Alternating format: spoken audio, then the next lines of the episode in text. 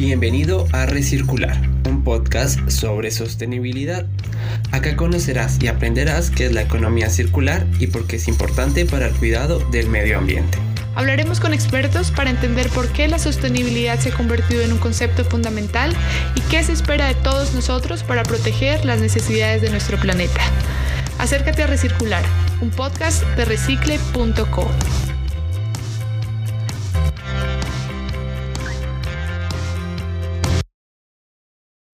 Según el Observatorio de Igualdad de Género de América Latina y el Caribe de la CEPAL, indican que las mujeres ejecutan una labor indispensable en la gestión, conservación, explotación y aprovechamiento de los recursos naturales como consumidoras y educadoras. A pesar de contar con serias limitaciones para su acceso y control, por tal razón, a través de nuestro especial Mujeres de cara a la sostenibilidad, en su segunda entrega, queremos resaltar su labor. Hoy nos acompaña Valentina Mondragón, ingeniera mecánica, apasionada por el impacto social y ambiental. Ha trabajado con el cambio climático desde las perspectivas de educación, investigación y gobernanza.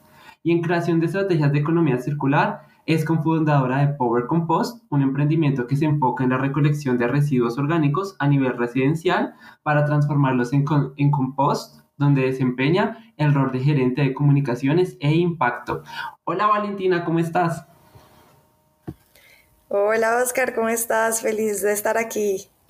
Dale, también muy, muy bien, también feliz de, de tenerte aquí, de tenerte en este súper especial eh, de mujeres de cara a la sostenibilidad. Queremos dedicar como este espacio. Entonces, bueno, vamos a lo que vinimos, dicen por ahí. Te voy a hacer como unas pequeñas preguntas para romper el hielo y para dar como introducción. Son unas preguntas parecidas a las de sí, no, para que me respondas súper rápido. Vamos con la primera. ¿Frío o calor? Frío. ¿Hamburguesa o pizza?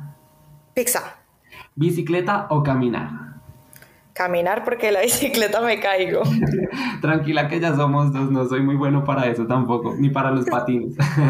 bueno, y vamos con la última, un poco polémica, la quise hacer porque, bueno, se nota que pues tú eres de Medellín, yo de Bogotá, así que lo voy a hacer. ¿Bandeja paisa o ajiaco santafereño? No, bandeja paisa, sin mente. Bueno, yo también ahí con mis rolos lo siento, pero también los frijoles son deliciosos, perdón. bueno, Valentina, dale. Entonces, como te dije, te vamos a hacer como unas preguntitas. Queremos saber cómo ha sido tu proceso, pues, en todo el tema de en torno a la sostenibilidad, eh, pues, tanto como mujer, como también tu desarrollo. Entonces, quiero preguntarte, hacerte esta primera pregunta para la introducción y es, ¿cómo nació el interés por el mundo de la sostenibilidad?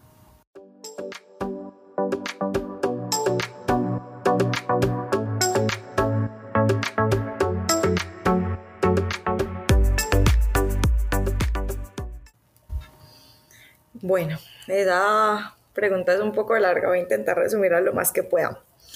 Eh, pues como dijiste, yo estoy en ingeniería mecánica, ¿cierto? Yo quería eh, trabajar con carros, mi sueño era trabajar para Porsche, toda la vida lo fue.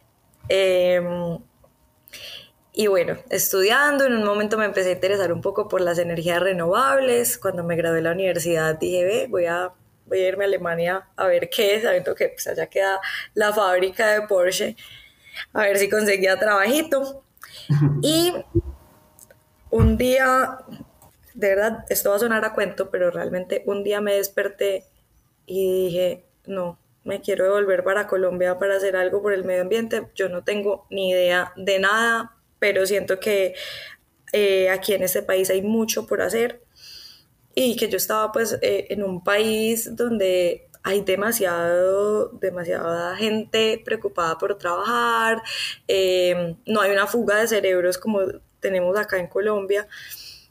Entonces, te lo juro, me desperté y a los 20 días ya estaba otra vez en Colombia, busqué, mm, hice un diplomado en sostenibilidad y ya ahí, ahí cambió todo.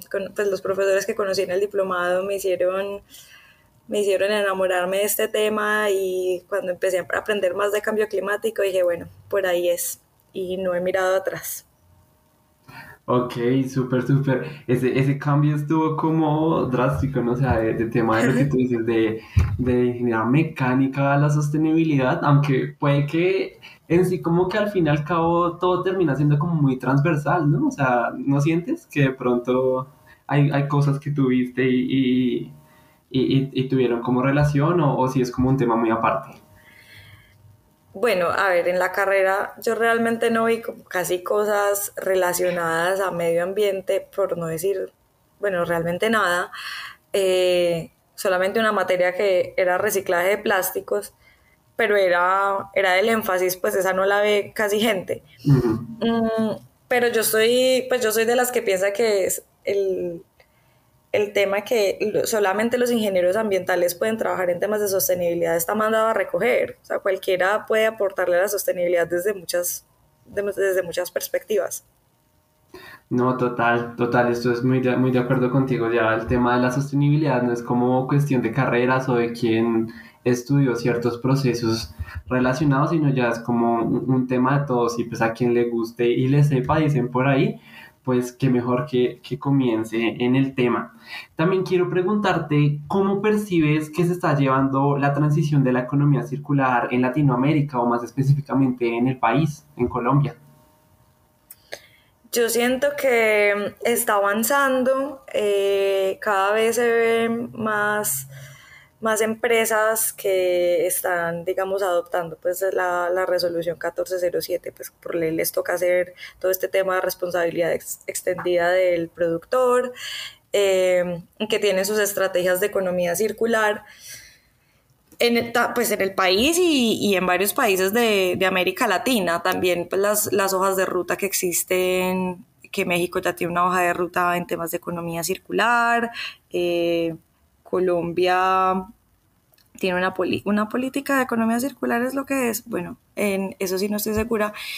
Entonces, el tema, ya cada, cada vez las personas están familiarizando más con él, eh, hasta personas que en teoría no están relacionadas, pues no, solo las, no solamente las personas del área de sostenibilidad de las empresas o de las organizaciones, sino pues los comerciales, están más enterados del tema y de la importancia del tema, pero siento que todavía le falta un poco más de profundidad, más que todo como, como en la parte inicial, desde la concepción de las ideas, eh, desde el diseño, porque lo que estamos haciendo es enfocarnos más en el postconsumo y no tanto como en la preconcepción de todo. Y creo que ahí, ahí es donde tenemos mayor posibilidad de tener un impacto más grande. Ok, ok. Me gusta este tema que dices que hay que enfocarnos más en la preconcepción, no, no esperar como al después.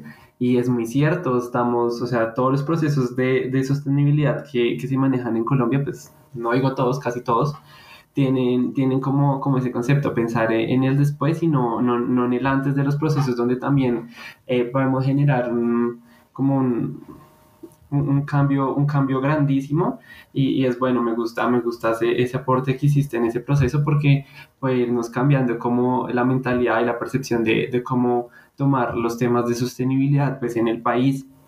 Y acá va un tema, pues te quiero preguntar porque tanto sostenibilidad y parte social siento que van muy, muy ligadas, muy ligadas y más en un país como el nuestro, en Colombia. Entonces, quiero preguntar, preguntarte ¿Qué tan importante crees que es cerrar las brechas sociales en el país para lograr un cambio hacia la sostenibilidad? Es de las cosas más importantes que para poder enfrentar todos estos problemas ambientales, por así decirlo. Em, para mí, una de las, de las cosas que he observado que más falta en digamos, para el cambio de comportamientos y en temas culturales, es que la educación ambiental en este país es perversa, pues, o casi que nula.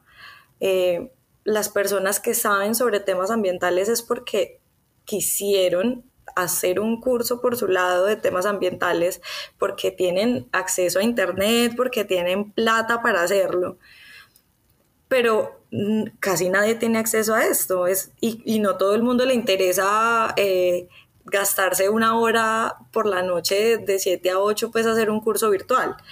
O sea, no, no es, esto no es un tema que, o sea, todavía no hemos interiorizado lo transversal que es el tema de educación ambiental para todo. Entonces, si por ejemplo en, en la sociedad, pues nosotros no tenemos ni idea cuáles son nuestros impactos y, y, que lo que estamos haciendo de cierta forma está afectando al, planeta de esta y esta y esta forma, pues nunca vamos a cambiar y, y, no se nos va a ocurrir porque no, no, sé, pues no, o sea, no tenemos ni idea y no tenemos cómo saberlo. Las comunicaciones también, por ejemplo, en eso son súper importantes. Muchas veces alguien, puede ser una empresa, puede ser eh, un medio de comunicación, se saca alguna información sobre... Eh, algún tipo de producto, vendiéndolo como si fuera la panacea y lo que nos va a salvar de, pues, de esta crisis ambiental en la que estamos.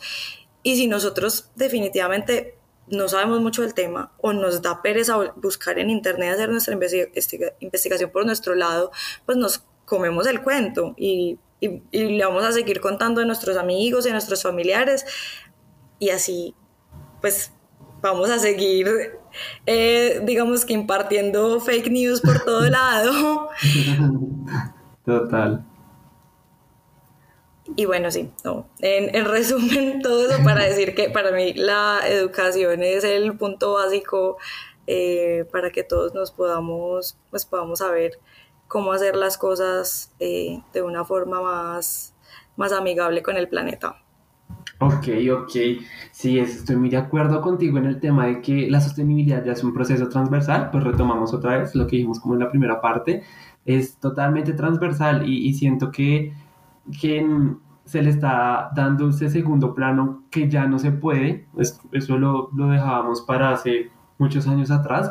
Y ahorita la sostenibilidad tiene que ser un, un punto primordial y no importa lo que estudies, no importa lo que hagas, tiene que ser un, un, tema que se, tiene que, que se tenga que traer a colación. Por ejemplo, yo te lo digo, o sea, yo estoy terminando mi carrera de publicidad en este momento y hasta ahorita, ya en noveno semestre, mi universidad siento que más o menos entendió el proceso y nos cambiaron una materia y yo estoy viendo ahorita una materia que se llama sostenibilidad y consumo. Y yo digo, bueno, por, por algo se empieza y, me gustó e, ese proceso porque pues durante todos los otros años de carrera no, no tuve ningún proceso, ningún tema a, a traer a colación y es eso, como empezar a entender que, que la sostenibilidad ya no es, ya no es un, un, proceso de segundo plano, sino es un proceso que tiene que estar presente casi desde los niños pequeños y, y demás para empezar a, a generarle esa importancia que, que, se merece, que se merece ya en este momento. Entonces me, me gusta mucho eso me, me parece súper chévere ese apunte tuyo. Y aquí eh, venimos ya como a esa parte de, de que tanto eh, como eh, de sostenibilidad y demás, quería preguntarte qué te inspiró a crear Power Compost y cómo ha sido ese proceso. ¿Sientes que como mujer has tenido mayores dificultades que tus socios en temas como de pronto eh, cuando se hace cuando sus presentaciones o demás, pues lo traigo a colación porque pues el tema principal aquí es mujeres de cara a la sostenibilidad y queremos como saber cómo ha sido este proceso para ti como mujer, desde, o sea, de qué te inspiró a crear Power Compost y que, cuáles han sido pronto esas limitaciones que se te han generado eh, por el solo hecho de ser mujer.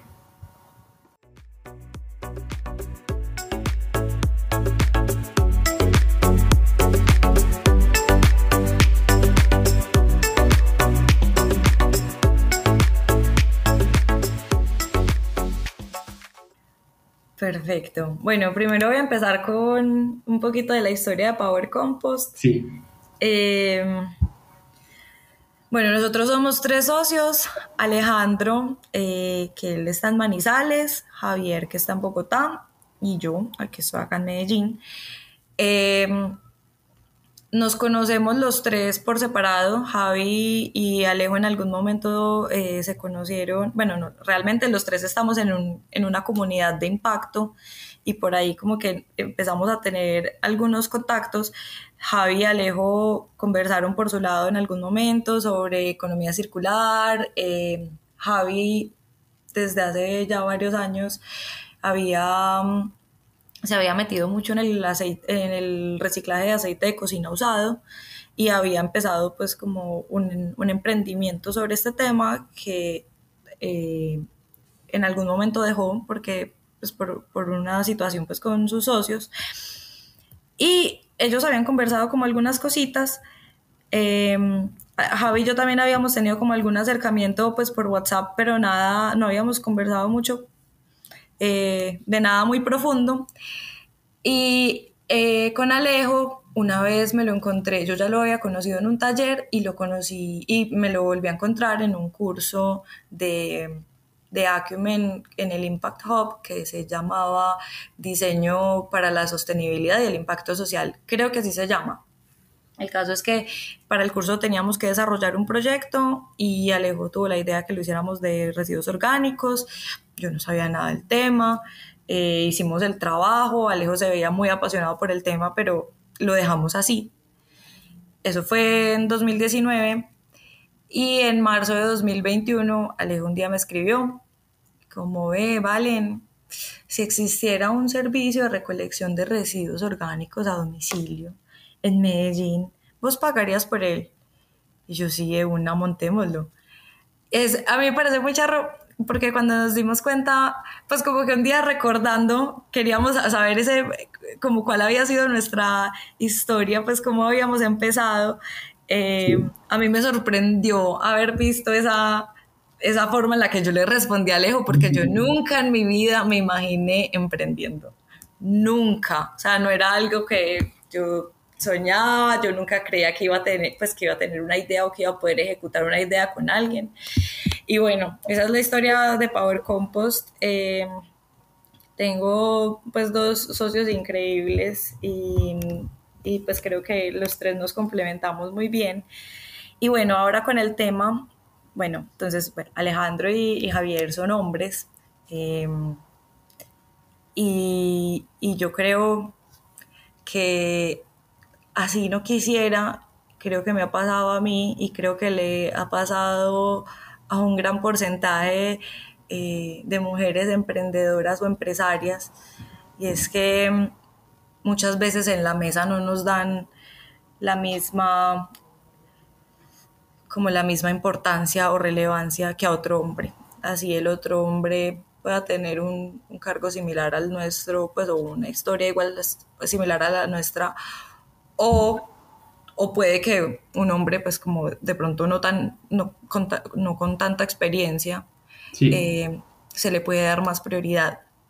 es, es, es, algo eh, que ha sido un poco frustrante, no lo he sentido en demasiados espacios y, y pues tampoco me pondría a, a, decir como en qué tipo de espacios lo he sentido, pero sí eh, tanto con Power Compost como en mi carrera laboral eh, he visto pues, estos comportamientos todavía muy, muy instaurados en, en, en, las personas. Y no solo de parte de hombres, nosotras las mujeres también. Hay veces, si vamos a preguntarle algo, se lo preguntamos a un hombre y no a una mujer. Eh, así estén las, pues haya un hombre y una mujer en la sala y sepamos que la mujer sabe del tema, por alguna razón eh, estamos tan acostumbradas a creer que, que, la palabra pues, del hombre tiene más peso. Yo creo que, que, eso, digamos que va cambiando, de pronto también en estos temas de sostenibilidad, eh, también porque muchas veces las mujeres son quienes lideran los, las áreas de sostenibilidad, por ejemplo, en las empresas. Sí, es verdad.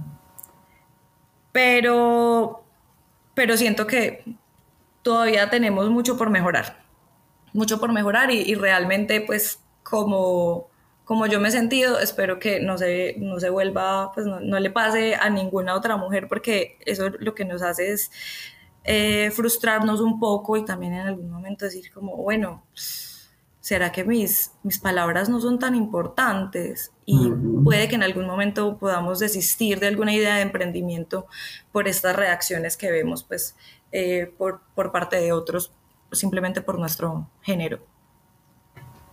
Total, total. Ahí también estoy como de acuerdo contigo en ese proceso de, de que pues, hasta uno como hombre tiene como ese, ese, machismo como muy, muy, muy dentro y a veces sin, sin darse cuenta hace procesos o hace o, o se generan procesos que, que, que, invalidan la palabra de la mujer y pues como tú dices, eso tiene, eso tiene que ir cambiando, tiene que cambiar porque como hablábamos anteriormente, lo, o sea, los, la parte social y la, y la parte de sostenibilidad van muy ligadas y pues si retrocedemos en uno, empezamos a frenar el, el, avance del otro y con este tipo de, de, procesos que a veces son, son mínimos, pues hay que empezar a generarles el, e, cambio y, y, y, dar esa voz, por lo que como tú dices, o sea, por lo general las mujeres son las que están eh, en su mayoría como dentro de todos estos roles que tienen que ver con los temas de, de sostenibilidad.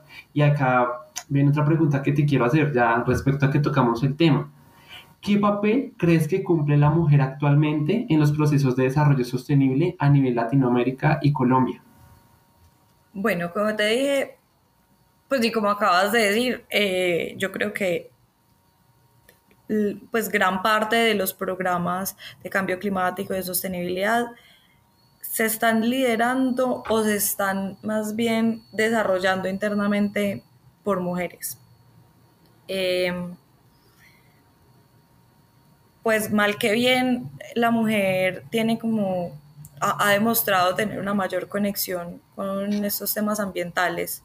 Eh, muchas personas lo asocian a, a, la maternidad, pero yo no creo que sea eso, simplemente es como, como a la habilidad y a la capacidad de sensibilizarnos frente a otros problemas y de empatizar em, con cosas externas, pues entre comillas, que percibimos como externas porque el, medio ambiente no es externo. Nosotros hacemos parte del medio ambiente y está un poquito mal pues eh, seguir, seguir promoviendo una visión antropocentrista pues. Pero entonces eh, creo que las mujeres pues y por lo que he visto muchos de estos programas son desarrollados por, por, por mujeres, los lideran mujeres eh, dentro de las empresas, eh, son de pronto como también las que más las que más eh, abiertas están o dispuestas están a un cambio de comportamientos. En, en Power Compost, por ejemplo, la mayor parte de, nuestros, de nuestros usuarios son mujeres. Y, también pues son muchas veces las que lideran los procesos, entonces no solo en las empresas, sino también en las casas, porque pues también como sabemos, sobre la mujer ha, recaído más que todo el cuidado de la casa, entonces creemos que todo lo que tiene que ver con el cuidado del hogar hace, es, es de la mujer. Entonces, por ejemplo, la gestión de residuos, eso está en la cocina, es de la mujer. No estoy diciendo que esté bien, pero, pero digamos que históricamente ha sido así, entonces... Eh, es, más fácil pues uno como mujer liderar ese tipo de, iniciativas. Y, nada, yo creo que, también em, las mujeres en este momento se están animando a emprender más.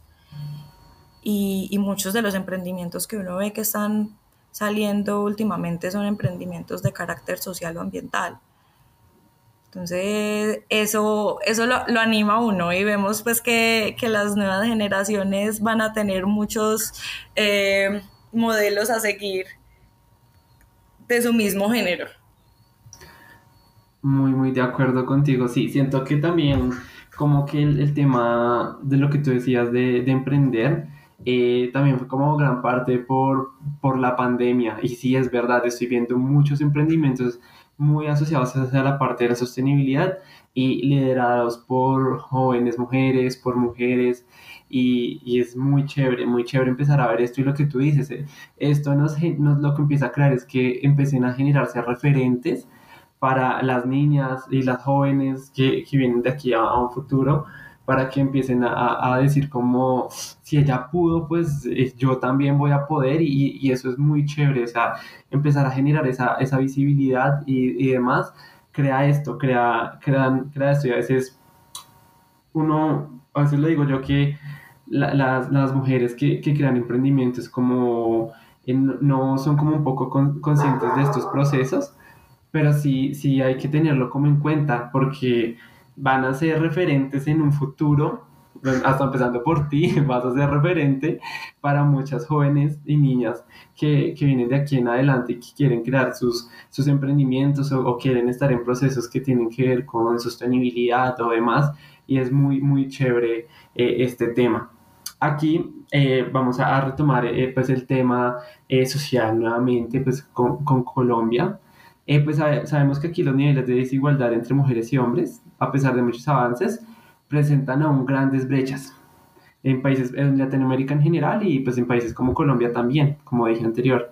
¿Y en qué crees tú que se está fallando para no presentar avances aún más grandes, para, para que este proceso como, como que cambie? ¿Qué sientes tú que de pronto eh, la, la, sociedad se está arraigando de pronto a algo que todavía no está bien o, o qué, qué, piensas tú de este, de este tema?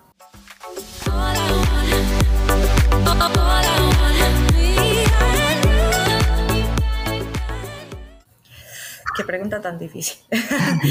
Yo creo que eh, lo que menciono de que sobre la mujer recaen muchas veces las, las responsabilidades del hogar. Eh, por ejemplo, eso en, en, las, en las esferas de la, pues, de la sociedad que tienen menos recursos, muchas veces a las niñas les toca parar de estudiar para ayudar a su mamá en la casa, porque necesita, eh, necesita cuidar a sus hermanitos chiquitos, eh, porque necesita ayudar a hacer la comida, eh, entonces no tiene tiempo para hacer las tareas, y porque los hombres entonces son, digamos que, los que deben trabajar y también a los que se debe atender. Entonces, eso nos falta darle más visibilidad a este tema, porque muchas personas que no están en esas esferas no caen en cuenta de eso que está pasando. Por ejemplo, todavía hay personas, eh, bueno, no, hay muchas personas, pocas personas de hecho lo saben, es que los impactos del cambio climático eh, se notan más, pues digamos que son más fuertes en las mujeres que en los hombres por todas las, actividades que las mujeres tienen que hacer adicionales eh, a los hombres por todos estos trabajos no remunerados que tenemos en la casa históricamente. Pues, obviamente yo no, porque yo soy una persona privilegiada, pero si seguimos, eh, digamos que perpetuando y dejando, ignorando que, las niñas de este país están saliéndose del colegio porque tienen que ayudar a sus mamás en la casa, porque tienen que cuidar a sus hermanitos, o porque quedaron embarazadas jóvenes y no pudieron volver al colegio y no tuvieron otra opción, pues esto va a hacer que la brecha cada vez crezca y crezca y crezca. Y otra cosa es que, digamos, la brecha salarial mm, muchas, o sea, nosotros realmente no conocemos el número, no sabemos en efecto cuánto más se gana un hombre que una mujer en este país, porque las cifras son, son difíciles de encontrar, eh, porque pues varían de, de empresa en empresa y porque queremos creer que no es cierto, pero sí es cierto y no, no es justo. O sea, solo porque una persona tiene el género opuesto a mí, tenemos los mismos estudios, tenemos la misma experiencia, ¿por qué esa persona debe ganar más dinero que yo? O sea, ¿por qué debe tener más oportunidades de, para, para ascender laboralmente? Como es muy de cositas que todavía estamos ignorando y ni siquiera serían micromachismos porque eso es, es un tema muy grande para decirle micromachismos. Eh, que todavía, todavía tenemos que darle mayor visibilidad y seguir trabajando pues para, para tener una, una sociedad con mayor igualdad de género.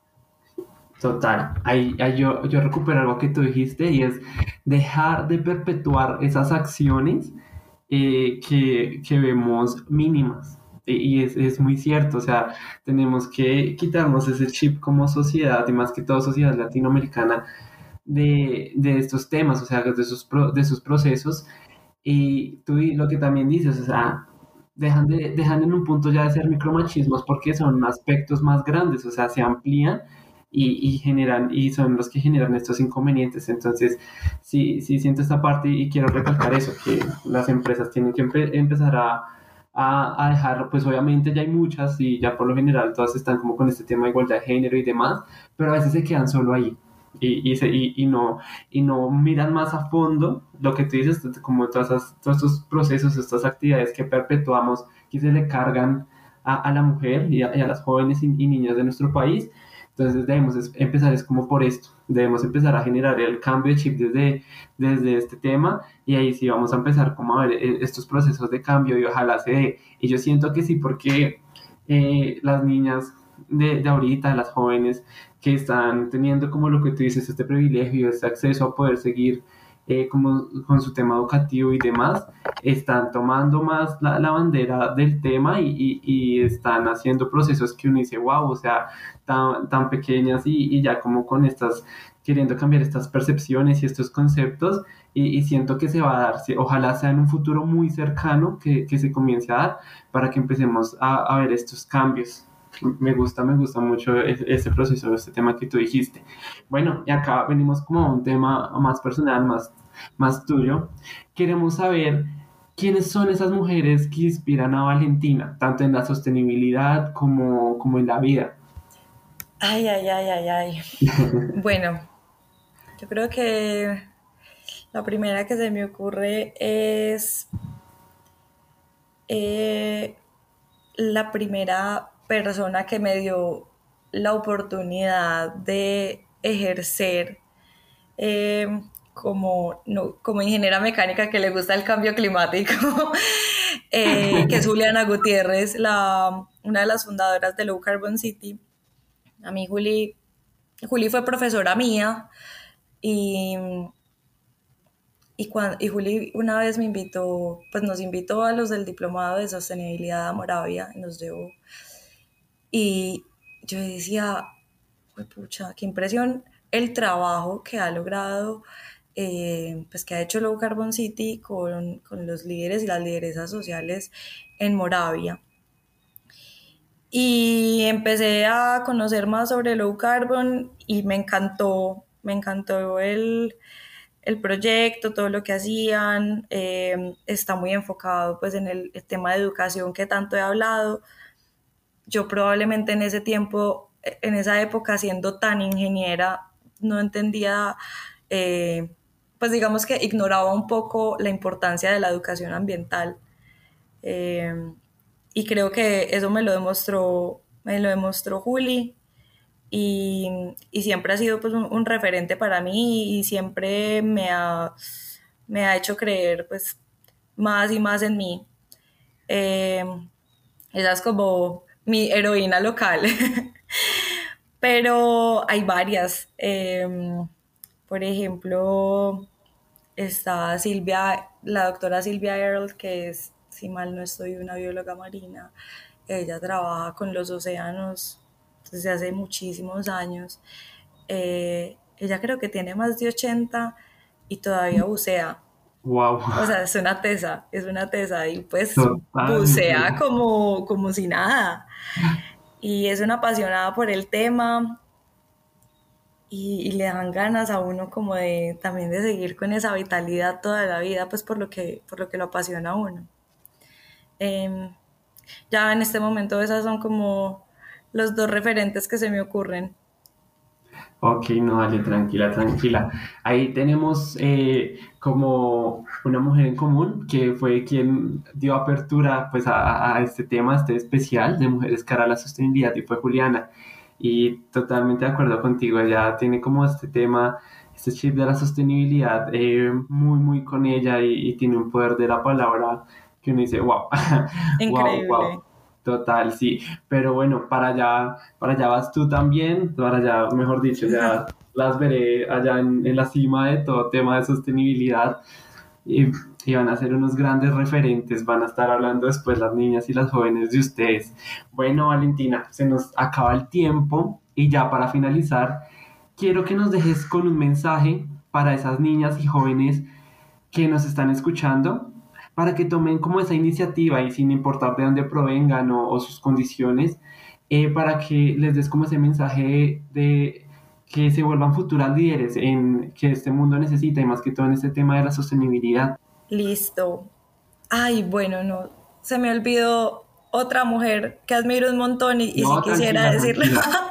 Dila, dila, sin ningún problema y, me, y dejas el mensaje, no hay problema. No, y, dos cosas. Bueno, la primera es, en este momento se me pasan muchas más mujeres que, que admiro eh, en temas relacionados a sostenibilidad y cambio climático, pero eh, me acuerdo pues que cuando estuve en Low Carbon City, en todos los eventos que organizamos, la, la mitad o más de la mitad de, de los invitados de los panelistas eran mujeres y hay unas increíbles, entonces si pueden pasarse por la página web de Low Carbon City para que se chismoseen esos foros, se los recomiendo. la segunda es eh, una creadora de contenido que, bueno, muchas veces pensamos en creadoras de contenido y son de moda o, de maquillaje, eh, o de cosas charras, pero hay una creadora de contenido en temas de sostenibilidad y regeneración eh, que se llama La E. Constantino. Y Sara es una persona increíble, es una persona que admiro un montón porque le da visibilidad a muchas causas que muchas personas de pronto pues no estarían buscando por su cuenta en internet o no se encontrarían por su cuenta en las noticias.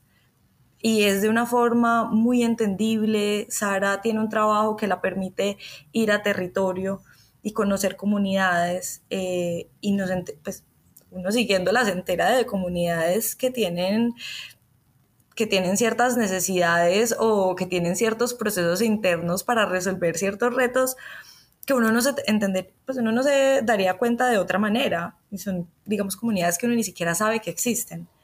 Entonces, el trabajo que ella hace me parece súper importante y la verdad, ojalá existieran muchas más creadoras de contenido relacionadas a estos temas, porque creo que es una forma en la que podemos seguir eh, generando conciencia de una forma divertida y fácil y medio light, por así decirlo.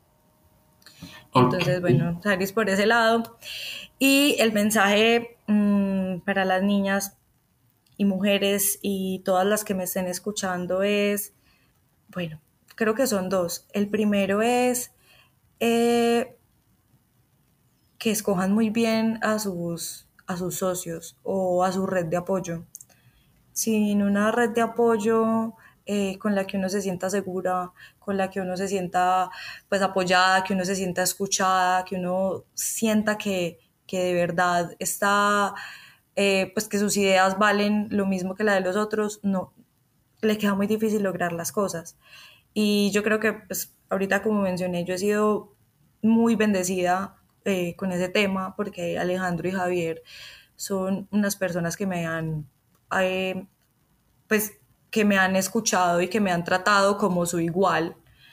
Y, eso es muy importante, que me retan y que cada vez quieren que yo sea mejor. Eso es, o sea, para mí eso lo es todo. No es tanto la idea, no es tanto los recursos económicos con los que uno empiece, no es tanto el, como este, ay, no me acuerdo la palabra en español, background, como el trasfondo. Eso, pues sí, como los estudios que uno tenga, los cartones que uno tenga, no es tanto eso, sino que las personas con las que estés sean personas buenas y que así, digamos, sea un emprendimiento lo que quieren crear, eh, pues con ánimo de lucro, que lo más importante es que todas las personas que trabajen en ese emprendimiento y que sean fundadoras de ese emprendimiento estén conectadas por un propósito mayor que el de generar riqueza. Y así uno va encontrando la forma. Y cuando las cosas se van poniendo feas, se van poniendo difíciles, si fuera solamente lo que los une, la riqueza económica, sería mucho más fácil de dejar y decir, no, pues bueno, me voy a, a poner a vender ropa, pues gano más plata. Pero no, es siempre ir a ese propósito y no dejarlo perder y que nadie, nadie le diga a uno, está soñando demasiado. No, siempre hay que soñar en grande y tenemos que hacer lo que podamos por cumplir nuestros sueños y creo que estar conectado con esos temas va a hacer que se les haga el proceso de emprendimiento mucho más fácil. Ok, listo, Ale. Muchas, muchas gracias por ese mensaje que dejas y recalco el tema de pues no dejar de soñar y no dejar que las personas como que eh, le tumben los sueños a uno porque al fin y al cabo pues de, de, de esto vivimos de cierta manera.